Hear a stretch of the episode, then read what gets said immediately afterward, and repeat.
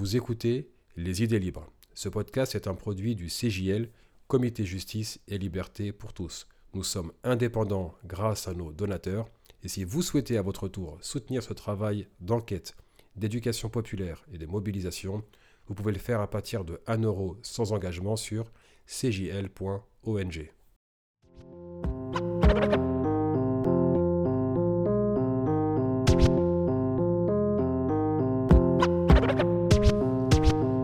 Bienvenue à toutes et à tous sur Les Idées Libres. C'est Yasser Louati qui vous accueille, toujours depuis la banlieue sud de Paris. Merci de votre fidélité et bienvenue à de nouvelles et nouveaux auditeurs et auditrices. Pour cet épisode, je reçois une journaliste qui publie son premier livre aux éditions Face Cachée. Le livre s'appelle Musulmane du monde à la rencontre de femmes inspirantes. C'est vrai que ça contraste avec l'actualité, les débats toxiques, l'obsession avec les femmes de confession musulmane, particulièrement lorsqu'elles décident de se couvrir la tête. Ce livre-là tombe à point nommé, c'est une série de portraits, 30 femmes éparpillées à travers le monde, qui ont été ou qui sont artistes, scientifiques, sportives, militantes, femmes politiques, euh, femmes pionnières dans leur domaine, euh, femmes prix Nobel de la paix. Et pour ce faire, je reçois euh, l'auteur de ce livre, Élise Saint-Julien, qui est journaliste spécialiste des questions relatives aux droits des femmes à travers le monde. Élise Saint-Julien, bienvenue à toi. Merci, bonjour. Alors, je te reçois aujourd'hui, Élise, pour ce premier livre. Donc, déjà, félicitations pour avoir euh, vu ce projet aboutir. Euh, ma première question au sujet de ce livre, on va entrer dans les différents portraits qui sont vraiment très variés. Je pense que tu as fait un choix assez large pour que ça puisse parler à, un public euh, le plus large possible. Euh, J'aimerais d'abord savoir, pour ce livre-là, est-ce que c'est un projet qui a été provoqué par, comme je le disais en introduction, à l'actualité toxique, ça veut dire ces débats centrés autour de la, la, place des musulmans en France, et particulièrement les femmes de confession musulmane, surtout lorsque elles décident de se couvrir la tête et qu'elles se retrouvent, enfin je l'ai dit à plusieurs reprises dans mon podcast, en situation de mise à mort sociale, interdiction d'aller à l'école, de travailler. C'est extrêmement compliqué de pouvoir suivre des formations et bien entendu, on voit que la tendance est au virage vers l'extrême droite et non pas pour plus de liberté et de respect des choix individuels. Alors, Élise, est-ce que c'est l'actualité qui t'a poussé à faire ce livre ou est-ce que l'actualité a accéléré euh, l'écriture de ce livre? Alors en fait, euh, c'est vrai que euh, en tant que journaliste, euh, j'ai enfin, souvent traité des, questions liées à l'islam. et aussi donc des questions liées aux femmes et aux femmes musulmanes. Et donc, ce que j'ai constaté, en fait, c'est qu'il y avait énormément d'articles polémiques, en fait, sur les femmes musulmanes. On parlait beaucoup de leur voile, on parle toujours beaucoup de leur voile, d'ailleurs et euh, on ne les entend pas vraiment. Euh, elles ne parlent jamais vraiment euh, de, ce qu'elles font, de qui elles sont, mais elles doivent toujours se justifier sur, sur le port du voile. Et donc, moi, j'étais un petit peu fatiguée parce qu'il fallait toujours que, que, je traite un peu de ces questions, de l'islamophobie, etc. Et, et, moi, mon but déjà en tant que journaliste, c'était de mettre en avant des femmes musulmanes inspirantes. Donc, et surtout des femmes françaises. Donc, j'avais commencé par exemple à faire le portrait d'une chanteuse d'opéra qui s'appelle Nariman B et qui, euh, voilà, qui a un parcours euh, vraiment inspirant. Et, euh, et puis après, en fait, bah, voilà, je pense que oui, c'est peut-être l'actualité, mais aussi c'était vraiment la, la, volonté en fait de, de faire connaître ces parcours de femmes inspirantes parce que les adolescents aujourd'hui, malheureusement, on ne leur parle pas dans les écoles, dans, les manuels scolaires. Il y a plein de femmes des déjà, déjà, des femmes en général dont on ne parle pas, mais encore plus des femmes musulmanes.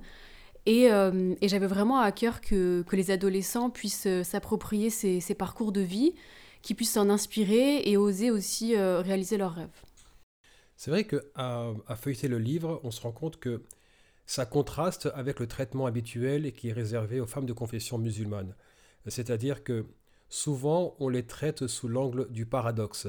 Musulmane, mais Là, ce qu'on voit, c'est que c'est toujours musulmane et.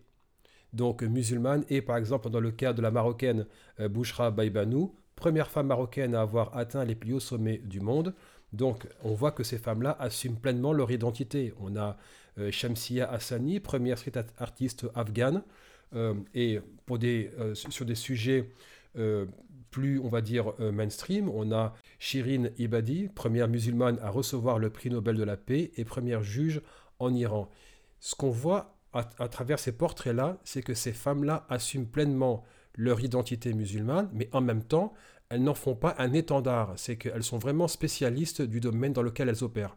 Est-ce que je me trompe ou est-ce que c'est plus compliqué? Oui, en fait, euh, moi, justement, c'était ma, ma, volonté, c'était pas de mettre en avant leur, leur foi ou leur euh, pratique religieuse ou leur euh, piété. C'était vraiment de, enfin, qu'on s'attarde davantage sur, sur leurs compétences, sur leur réussite, leur potentiel.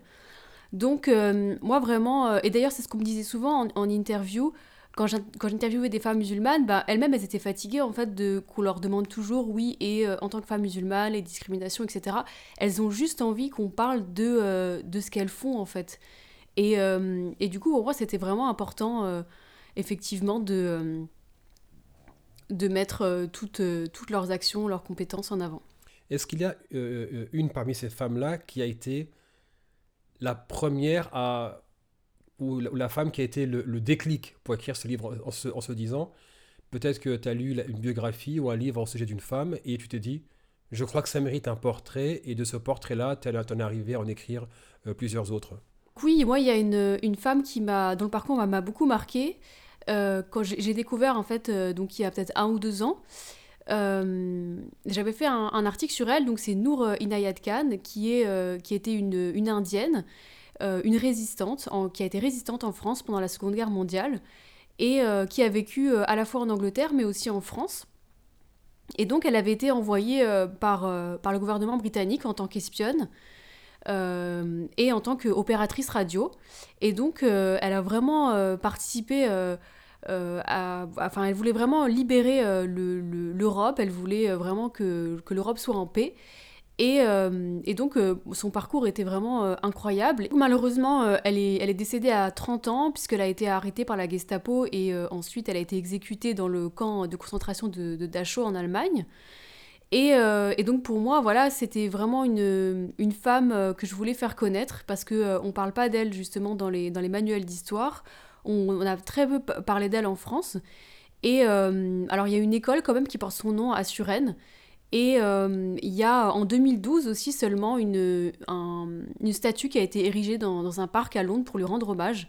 Mais voilà, moi, c'est un des parcours euh, où je me suis dit, c'est vraiment, euh, c'est vraiment capital que les adolescents puissent connaître cette femme et bah, que même chacun puisse connaître aussi tout ce que les musulmans ont pu apporter à la France. Alors, c'est vrai que là-dessus, l'histoire telle qu'elle nous, est racontée dans les, dans les manuels officiels ne parle pas de la contribution des, populations non blanches, on va dire, euh, à la libération euh, des pays comme, comme la France, par exemple, et particulièrement lorsque euh, on sait que les élites ont collaboré souvent avec l'occupant, la France en, est un, triste exemple, et malheureusement, c'est que l'histoire est racontée comme si la, le, les Blancs avaient été eux-mêmes seuls capables de se défaire du joug du nazisme, etc et qu'il n'y avait pas eu de contribution euh, des populations qui étaient elles-mêmes déjà colonisées par ces puissances-là.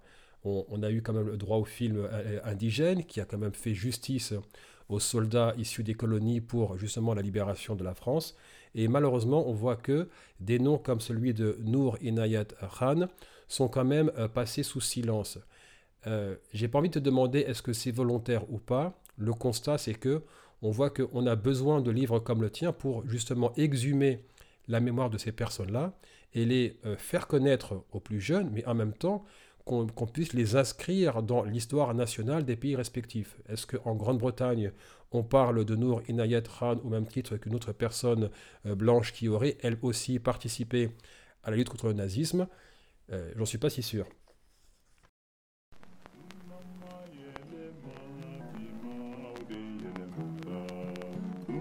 My yele mi ma ure yele ma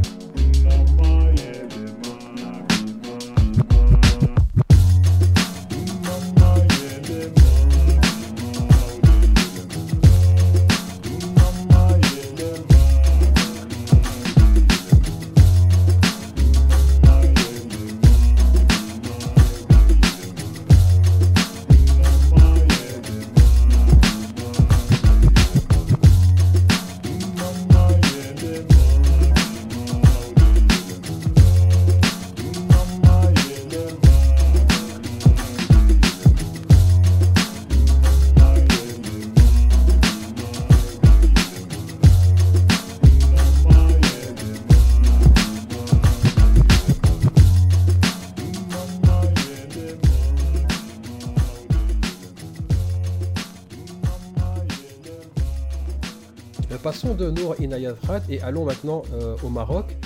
je sais que c'est un portrait qui va faire rêver eh bien des jeunes filles et des jeunes garçons. C'est celui de Touria Chaoui, première aviatrice marocaine et, et aussi du monde arabe. Euh, parle-nous un peu, veux dire, on est quand même dans le Maroc qui est quand même sous protectorat français, donc les, populations indigènes n'ont pas nécessairement accès à ce mode de transport et encore moins euh, le moyen de devenir eux-mêmes ou elles-mêmes pilotes. Oui, alors euh, le portrait de, Touria Chaoui, c'est vrai que je l'ai trouvé aussi très, très intéressant parce que donc c'était une, une, jeune fille qui, voilà, qui voulait apprendre à piloter.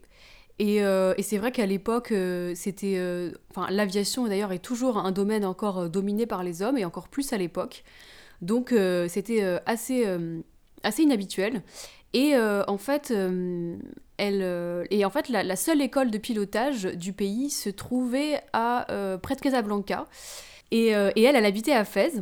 Et donc, euh, en fait, euh, un jour, sa famille a, déménagé donc près de Casablanca, et là, elle, euh, voilà, elle a essayé de convaincre son père de l'inscrire dans cette école de pilotage. Mais cette école, elle était réservée en fait à l'élite française, puisqu'on était sous période coloniale. Donc, finalement, elle, a, elle, a, demandé donc l'aide de son père, et, et, son père a accepté. Et c'est lui qui, voilà, qui l'a accompagnée. Euh, euh, et, finalement, donc, euh, elle a été acceptée dans, cette école, elle a commencé à prendre des cours. Et, et elle est devenue bah, pilote, enfin elle a eu sa licence de pilote à seulement 16 ans, donc c'est assez incroyable.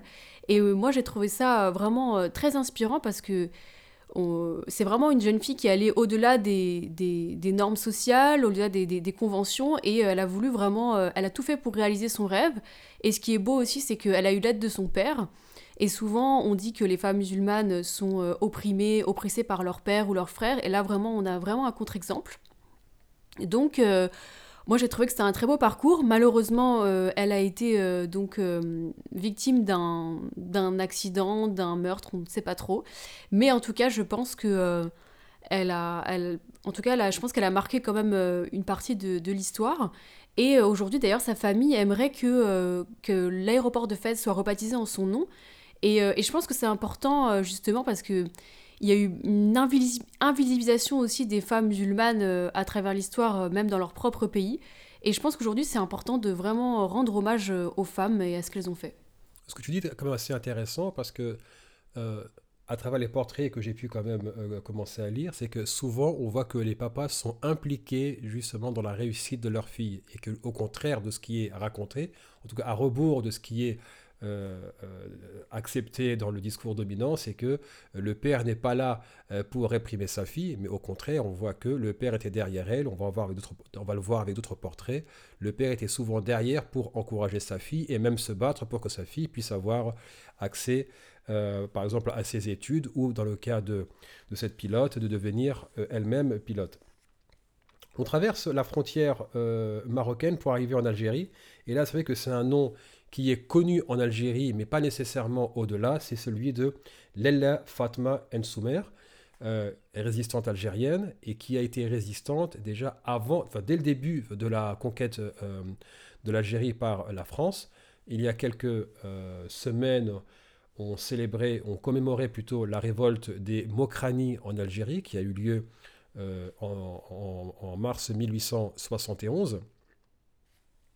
Et cette révolte démocratie a quand même eu lieu quasiment une quarantaine euh, d'années euh, après la naissance de Leila Fatma Ensoumer, alors qu'elle est décédée en 1863. Ça veut dire que déjà, euh, dès l'âge de 20 ans, elle s'enrôle dans la résistance algérienne et elle participe aux toutes premières révoltes lorsque les troupes françaises arrivent dans les montagnes du Durdura. Pourquoi est-ce que cette femme était pour toi importante et pourquoi est-ce que tu as décidé de l'inclure dans ce livre-là? Oui, donc j'ai choisi euh, Lala Fatma Soumer parce que parmi euh, les femmes algériennes, euh, je trouvais que c'était une femme dont on avait moins, moins parlé, enfin en tout cas qu'on connaît un peu moins en France. on connaît beaucoup Jamila Bouhired qui a, été, qui a résisté pendant la guerre d'Algérie. Mais donc on, connaissait, on connaît moins cette résistante et, et elle en fait c'était intéressant puisque du coup comme tu le dis elle a vraiment résisté dès le début contre l'occupation française. Et, et, ce qui est intéressant, c'est que en fait, même en Algérie, elle a été un petit peu oubliée du récit national. Et c'est seulement en 1995 que des féministes vont la, réhabiliter. Et les, restes de sa dépouille en fait vont être transférés au cimetière euh, national des, héros algériens, au cimetière national pardon des héros algériens. Donc euh, voilà, moi je me disais que c'était vraiment euh, une, femme aussi à connaître et à mettre en avant. C'est vrai que dans le cas de Léla Fatma Soumer, la révolte à laquelle elle a participé a eu lieu dès le départ. Contrairement à la révolte démocratique qui a, été déclenchée lorsqu'il y a eu un passage d'une administration militaire à une administration civile et qui ont commencé à redistribuer les terres euh, kabyles aux personnes issues de l'Alsace-Lorraine qui avaient été euh, cédées euh, à l'Allemagne après la guerre contre la Prusse. On continue ce, voyage à travers le temps et l'espace et on va terminer avec ce portrait d'une femme somalienne que les personnes qui ont suivi le, les tragédies qui ont euh, marqué l'histoire de ce pays, particulièrement à la fin depuis la fin du XXe siècle, euh, cette femme, c'est Awa Abdi, femme médecin qui a aussi excellé non seulement dans sa profession, mais qui a été bien au-delà. Pourquoi est-ce que Awa Abdi, euh, Élise, n'est pas seulement médecin, et pourquoi est-ce que en Somalie, son nom est quand même porté au nu? Effectivement, euh, elle est surnommée la mère Teresa de Somalie, donc euh, voilà, c'est quand même. Euh, c'est pas rien. C'est pas rien. Et, et en fait, elle a beaucoup contribué à la paix en Somalie, puisque donc elle a été la première médecin et gynécologue. Et en fait, elle avait décidé dès le départ de, de, travailler plutôt dans les campagnes pour pouvoir apporter son aide aux femmes qui n'avaient jamais vu de médecin. Donc elle avait construit au départ une petite clinique et sa clinique euh, s'est vraiment agrandie puisque euh, malheureusement il y a eu la guerre civile en Somalie. Et là, elle a décidé vraiment euh, d'accueillir tous les réfugiés, les blessés, de pouvoir leur apporter de la nourriture. Et au final, elle a quand même aidé plus de 90 000 personnes dans sa vie. 90 000 personnes 90 000 personnes ont trouvé refuge sur ces terres, donc c'est juste incroyable. Et en plus, euh, son, son, camp est devenu tellement grand qu'on l'a appelé le village, carrément, le village Awa Abdi. Donc euh, c'est vraiment impressionnant. Et, euh, et, ce qui m'a impressionné aussi chez, chez, cette femme, c'est que elle était aussi féministe parce que en fait, j'ai pas mis de féministe dans mon livre, mais finalement chaque femme en fait participe à, la défense des droits des femmes, chacune leur, dans, leurs actions, dans, leur, dans leurs engagements. Et en fait, elle, elle avait euh, donc interdit euh, les violences faites aux femmes dans son camp. Et si on ne respectait pas cette règle, on était banni du camp. Donc euh, moi, je trouve que c'est une super initiative.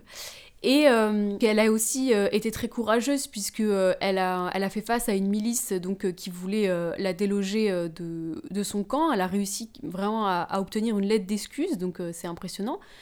Et, et voilà, et, en fait, moi, j'ai lu son, son, autobiographie. Et vraiment, euh, c'est une femme euh, qui était euh, très, très généreuse. Et, et, voilà, c'est, je pense que c'est, pour moi, c'est un modèle pour les adolescents, savoir donner de, de, son temps, de sa personne, aider les autres comme ça, c'est, vraiment très beau. Et, et d'ailleurs, c'est ce qu'elle invite chacun à faire, puisque elle, pour elle, c'est une, des définitions du bonheur, c'est vraiment euh, aider les autres. Euh. Quand on lit ces portraits, on quand même on, on, termine chaque portrait en se disant waouh, elle a quand même réussi à le faire dans des conditions qui, étaient encore plus difficiles que ce qu'on pourrait imaginer. On parle de femmes qui ont émergé dans des camps de réfugiés, des femmes qui ont connu la guerre, des femmes qui ont connu la, guerre civile ou l'invasion, euh, des femmes qui souvent n'avaient pas les moyens d'accéder à des études supérieures, et malgré tout, elles l'ont fait. J'aimerais revenir à notre euh, quotidien ici en France, Élise, si tu le permets, et te poser la question, est-ce que tu espérais accomplir quelque chose avec ce livre-là, étant donné qu'on voit encore une fois cette stigmatisation permanente des femmes de confession musulmane, cette islamophobie euh, parfaitement assumée à gauche comme à droite, et surtout que nous voyons maintenant des générations qui naissent et grandissent en France et qui n'ont connu que cette atmosphère toxiques. Ça veut dire que leur place n'est pas euh, actée dans la société française. est-ce que tu espérais envoyer un message avec ce livre-là?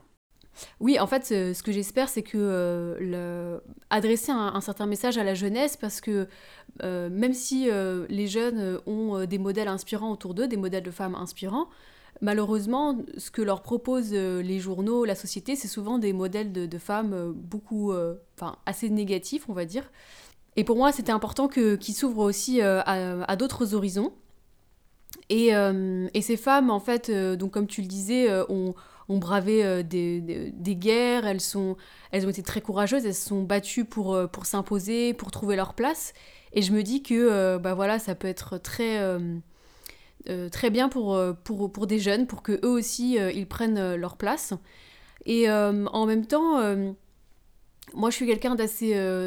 Enfin, je suis, je suis, assez positive et du coup même si euh, il y, euh, y, a beaucoup d'articles anxiogènes, d'actualités anxiogènes, moi j'aime bien, euh, j'aime bien traiter les choses de façon positive, donc je me dis que ça pourrait peut-être aussi parler à des non-musulmans. J'espère qu'il y en a qui le liront et que, et que voilà, ils s'intéresseront à ces femmes qui pourront partir eux aussi à la rencontre de ces femmes, parce que c'est vraiment, je pense, par les rencontres que on peut, on peut déconstruire ces préjugés.